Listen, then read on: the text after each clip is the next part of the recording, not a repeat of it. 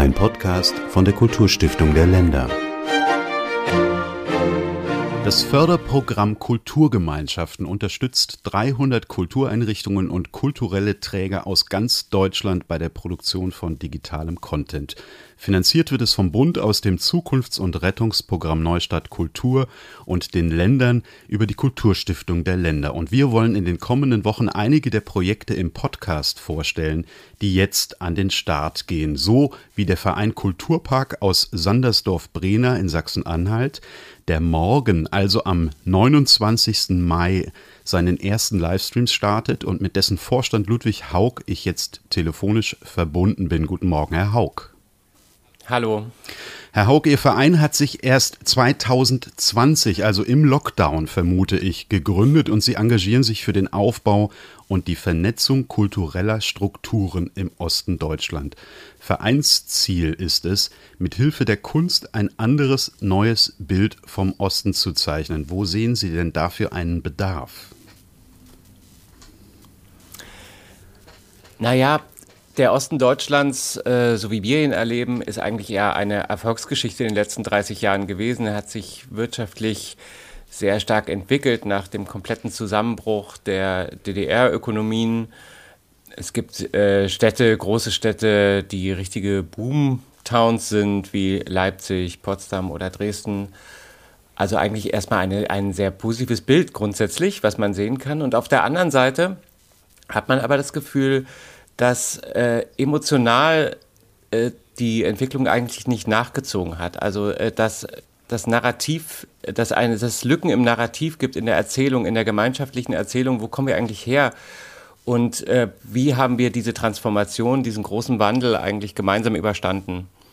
Und das ist eine Frage, wo wir das Gefühl haben, da könnte Kunst reingehen und könnte sagen, wir können Tools oder Möglichkeiten Werkzeuge zur Verfügung stellen, um äh, emotionale Erzählungen zu leisten und zu archivieren und vor allem zu zeigen, was da ist und vielleicht auch an dem offiziellen Bild, was es vom Osten Deutschlands gibt und wo viele Ostdeutsche eigentlich nicht damit einverstanden sind, aber auch nicht genau artikulieren können, was sie eigentlich daran stört, äh, daran zu arbeiten. Und ich denke, KünstlerInnen sind immer dafür da, Erzählungen zu stiften und äh, Bilder zu kreieren oder vielleicht auch Gegenbilder herzustellen. Und das ist etwas, was uns interessiert und wo wir denken, da können wir vielleicht einen Beitrag leisten. Morgen, also am 29. Mai, ich sage das gerne immer dazu, weil ja dieser Podcast auch später noch gehört wird, starten Sie mit dem Livestream einer Podiumsdiskussion an, der unter anderem der sachsen-anhaltinische Kulturminister Rainer Robra und der Regisseur Sebastian Baumgarten teilnehmen. Was ist da Thema? Wir haben uns als Verein Bitterfeld ausgesucht als den Ort, auf den wir uns ähm, so ein bisschen konzentrieren in dieser Beschäftigung mit dem Osten ganz allgemein. Bitterfeld-Wolfen, die Stadt, diese zwei Städte sind inzwischen zusammengelegt und seit zehn Jahren äh, eine gemeinsame Kommune, liegt in Sachsen-Anhalt, im Süden von Sachsen-Anhalt, gleich an der Grenze zu Sachsen und ist eine Stadt, die sehr stark geprägt war zunächst als Braunkohleregion und dann in der Folge der Braunkohle als ein wichtiger Chemiestandort, der auf eine über 125-jährige Geschichte chemischer Industrie zurückblickt, mit all den Konsequenzen, die so ein Standort äh, zu zeitigen hat. Also äh, eine krasse ökologische äh, Veränderung der Landschaft in den letzten, sagen wir mal, 70 Jahren ähm, und äh, natürlich auch die in der Folge des äh, Zusammenbruchs der DDR auch die sozialen Verwerfungen. Und insofern hat uns Bitterfeld extrem interessiert als ein Ort, an dem man paradigmatisch eigentlich bestimmte Prozesse ablesen kann und sichtbar machen kann und zeigen kann, die nicht nur für diesen Ort hier oder für diese unmittelbare Region gelten, sondern eigentlich darüber hinaus für den gesamten Osten Deutschlands, aber auch nochmal weiter gedacht anhand von Bitterfeld denken wir, kann man Transformationsprozesse beschreiben und sichtbar machen und auch die Schmerzen, die sie kosten, aber auch die Chancen, die sie bringen, zeigen, die weit über dieses Ostthema hinausgehen. Und das interessiert uns daran, deshalb heißt diese Podiumsdiskussion, um darauf zurückzukommen, die am 29. Mai 16 Uhr stattfinden wird, trägt bei uns den Titel zum Beispiel Bitterfeld. Wir möchten gern zeigen, inwieweit Bitterfeld als ein Beispiel dienen kann für Veränderungsprozesse, aber vielleicht auch als ein Beispiel dafür dienen kann, wie man damit umgeht. Und wir haben Rainer Robra eingeladen, wir haben aber auch äh, Nike Betzner eingeladen. Sie ist Professorin an der Kunsthochschule Burg Giebichenstein in Halle und hat mit Studierenden hier in Bitterfeld gearbeitet, ganz viele Interviews geführt, recherchiert und dann versucht, das in Kunstwerke zu transferieren mit den Studierenden. Wir haben Regina Bittner eingeladen, derzeit Direktorin der Stiftung Bauhaus Dessau. Sie wird, äh, hat in den 90er Jahren hier geforscht und äh, wird vielleicht ein bisschen berichten, wie sich das für Sie heute darstellt im Vergleich auch zu dieser frühen Zeit kurz nach der äh, Wende. Äh, und wir haben eingeladen Sabine Griebsch, eine äh, lokale Akteurin und Politikerin hier aus, äh, aus der Region, die sich ganz viel mit Digitalisierung auseinandersetzt und mit Zukunftsthemen. Und das ist so eine, ähm, ein interessantes Podium, denke ich, wo wir äh, genau dieser Frage nachgehen können, inwieweit ist so eine Landschaft mit Transformationshintergrund wie äh, Bitterfeld-Wolfen vielleicht ein Beispiel für größere Zusammenhänge und Prozesse, die äh, an, auch andere Regionen betreffen und nicht nur den Osten Deutschlands. Das Podium beginnt um 16 Uhr und ist zu finden unter der Webadresse Tag im Palast in einem Wort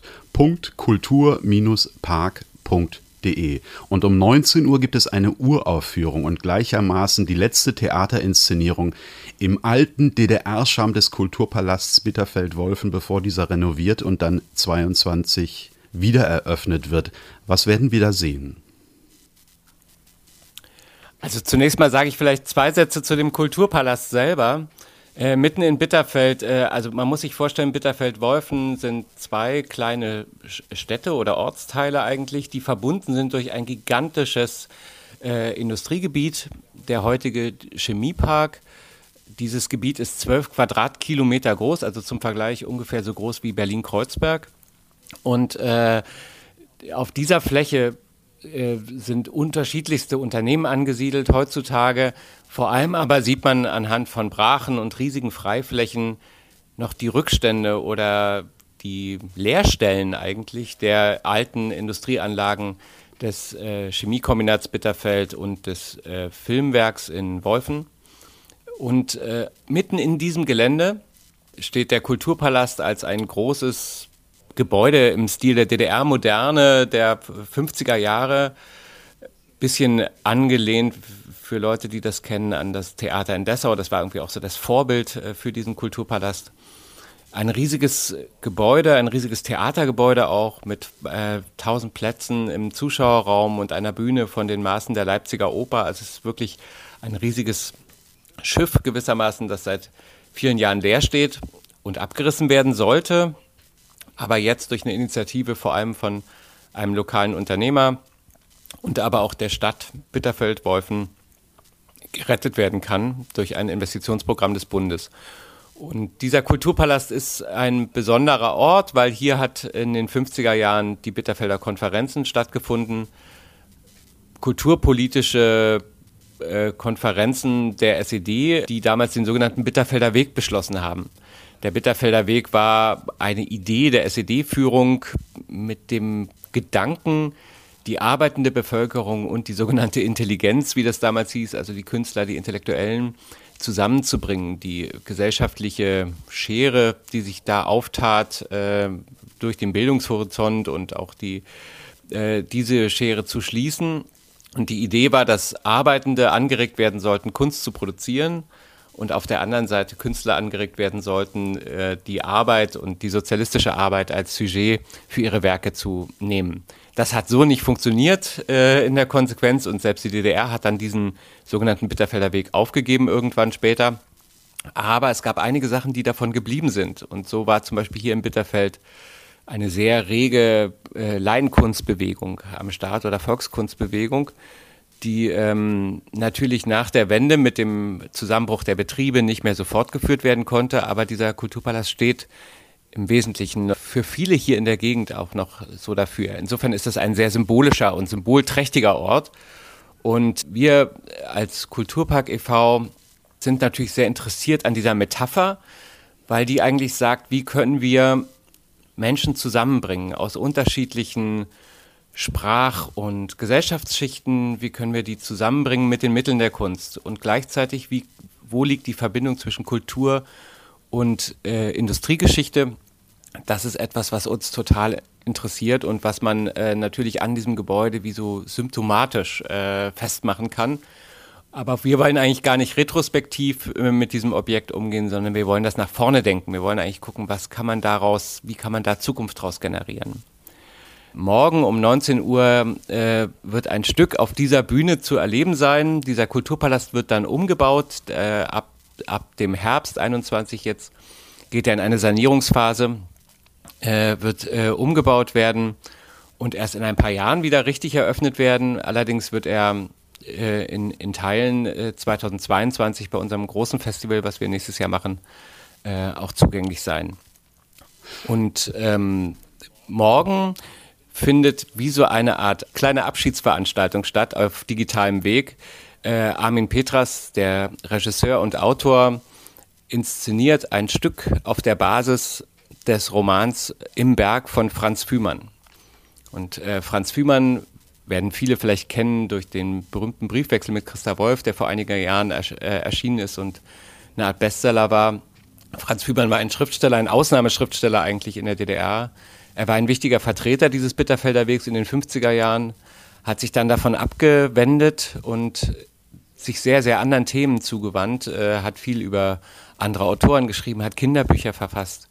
Äh, und in Mitte der 70er Jahre fängt er plötzlich wieder an, sich dafür zu interessieren und sagt, was, was war das eigentlich damals und wie, äh, wie ist das eigentlich heute? Und begibt sich als Schriftsteller noch einmal in die Produktion, also in den Versuch, mit ArbeiterInnen ähm, zusammenzukommen in einem Bergwerk im Mansfelder Land. Und diesen Versuch, den beschreibt er als Geschichte eines Scheiterns äh, und äh, schreibt aber daraus eine Art Essay-Roman, äh, wo ganz viel Betrachtungen, eine Art Tagebucheinträge einfließen, aber gleichzeitig auch äh, eine fiktionale Geschichte. Und äh, diesen Roman hat er aber nie äh, zu Ende geschrieben, der ist Fragment geblieben. Und Armin Petras setzt den jetzt für das Staatstheater Cottbus um als richtige Oper. Und für uns hat er wie so eine Art Vorinszenierung, wie eine szenische Skizze erarbeitet die er auf der Bühne des Kulturpalasts umsetzen wird mit äh, zwei SchauspielerInnen und einer Sängerin. Und auch Filmaufnahmen, die er im Bergwerk gemacht hat mit den Darstellern. Und äh, das werden wir live übertragen, morgen 19 Uhr. Ähm, ich stelle mir vor, dass man dann diesen alten DDR-Charme des Kulturpalastes, den im Übrigen ja wirklich jeder sieht, der von der Autobahn nach Bitterfeld reinfährt, direkt am Ortseingang, das ist ja unübersehbar, dass man in dieser Aufführung noch ein wenig von dem DDR-Charme sehen wird. Ich würde zum Schluss Sie nochmal um einen Ausblick bitten. Sie haben es gerade angesprochen, im Jahr 2022 ist eine weitere Veranstaltung im Kulturpalast geplant. Was passiert da? Also diese Veranstaltung jetzt in diesem Jahr, äh, äh, morgen, ist eigentlich nur so eine Art Vorschau oder Kick-Off-Veranstaltung für ein größer angelegtes Festival in 2022, also im nächsten Jahr. Das wird vom 1. bis 17. Juli stattfinden hier in Bitterfeld-Wolfen. Und wir versuchen da ganz viele PartnerInnen aus unserem Netzwerk zusammenzuziehen, hier nach Bitterfeld-Wolfen zu holen, KünstlerInnen, aber auch Institutionen, mit denen wir zusammenarbeiten. Wir verstehen unsere Arbeit nicht so, dass wir hier etwas komplett Neues aus dem Boden herausschießen lassen, sondern wir möchten gern Synergien stiften in der Region. Das heißt, wir arbeiten mit ganz vielen Institutionen zusammen, mit dem Bauhaus Dessau, mit der Burg Giebichenstein, mit Hochschule in Leipzig, mit äh, dem Staatstheater Dresden, mit der Akademie der Künste in Berlin äh, und mit dem Bachfest in Köthen. Und wir versuchen, äh, all diese Partner nach Bitterfeld zu holen und hier ein Gemeinschaftsfestival äh, zu veranstalten. Und ähm, das wird in 2022 stattfinden. Wir sehen das als eine langfristige Arbeit. Wir beginnen jetzt mit verschiedenen Projekten, die über ein Jahr und sogar länger angelegt sind, wo wir mit Menschen aus Bitterfeld zusammen in einen Kunstprozess hineingehen. Und auf der anderen Seite laden wir KünstlerInnen ein, dann gezielt für dieses Festival etwas zu produzieren. Wir verstehen dieses Festival als einen Ort des Austauschs. Das Festival soll nicht ein Festival sein, wo man einfach herkommt und ähm, sich irgendwas anguckt und wieder abreißt, sondern wir wollen tatsächlich Begegnungen ermöglichen und stiften und suchen danach nach künstlerischen Formaten, die äh, sowas möglich machen. Ähm, es wird Exkursionen geben, es wird Workshops geben, es wird auch Ausstellungsteile geben, es wird Theaterstücke geben, aber der Fokus liegt vor allem darauf, äh, Begegnung und äh, Bewegung zu erzeugen. Das sind Sachen, die uns äh, hier interessieren und die Geschichte mitzunehmen, ähm, sie nicht nur retrospektiv festzuhalten, sondern sie mitzunehmen und äh, produktiv zu machen äh, für möglicherweise neue Schritte.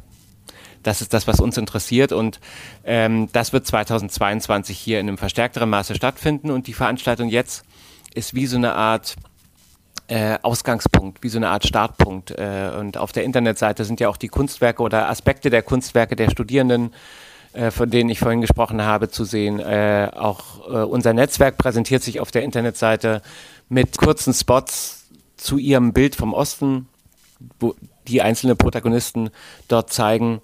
Äh, und es gibt eben die Podiumsdiskussion und den Livestream des Theaterstücks von Armin Petras. Das alles zusammen ist wie so eine Art kleine äh, fragmentarische Vorschau auf das, was in größerem Maßstab dann 2022 hier im Bitterfeldworfen stattfinden wird. Hinweise darauf finden sich auf der Seite des Vereins Kulturpark e.V. Hinweise auch zu weiteren Kulturgemeinschaftenprojekten finden Sie auf der Webseite der Kulturstiftung der Länder und alle Hinweise, auch zur Kulturstiftung der Länder, gibt es auf Facebook, Instagram, Twitter und YouTube. Und unsere Podcasts können Sie auf iTunes und Spotify herunterladen. Mein Name ist Hans-Georg Möck und Ihnen, Herr Haug, vielen Dank für das Gespräch. Ich habe zu danken. Es hat Spaß gemacht. Danke. Thank you.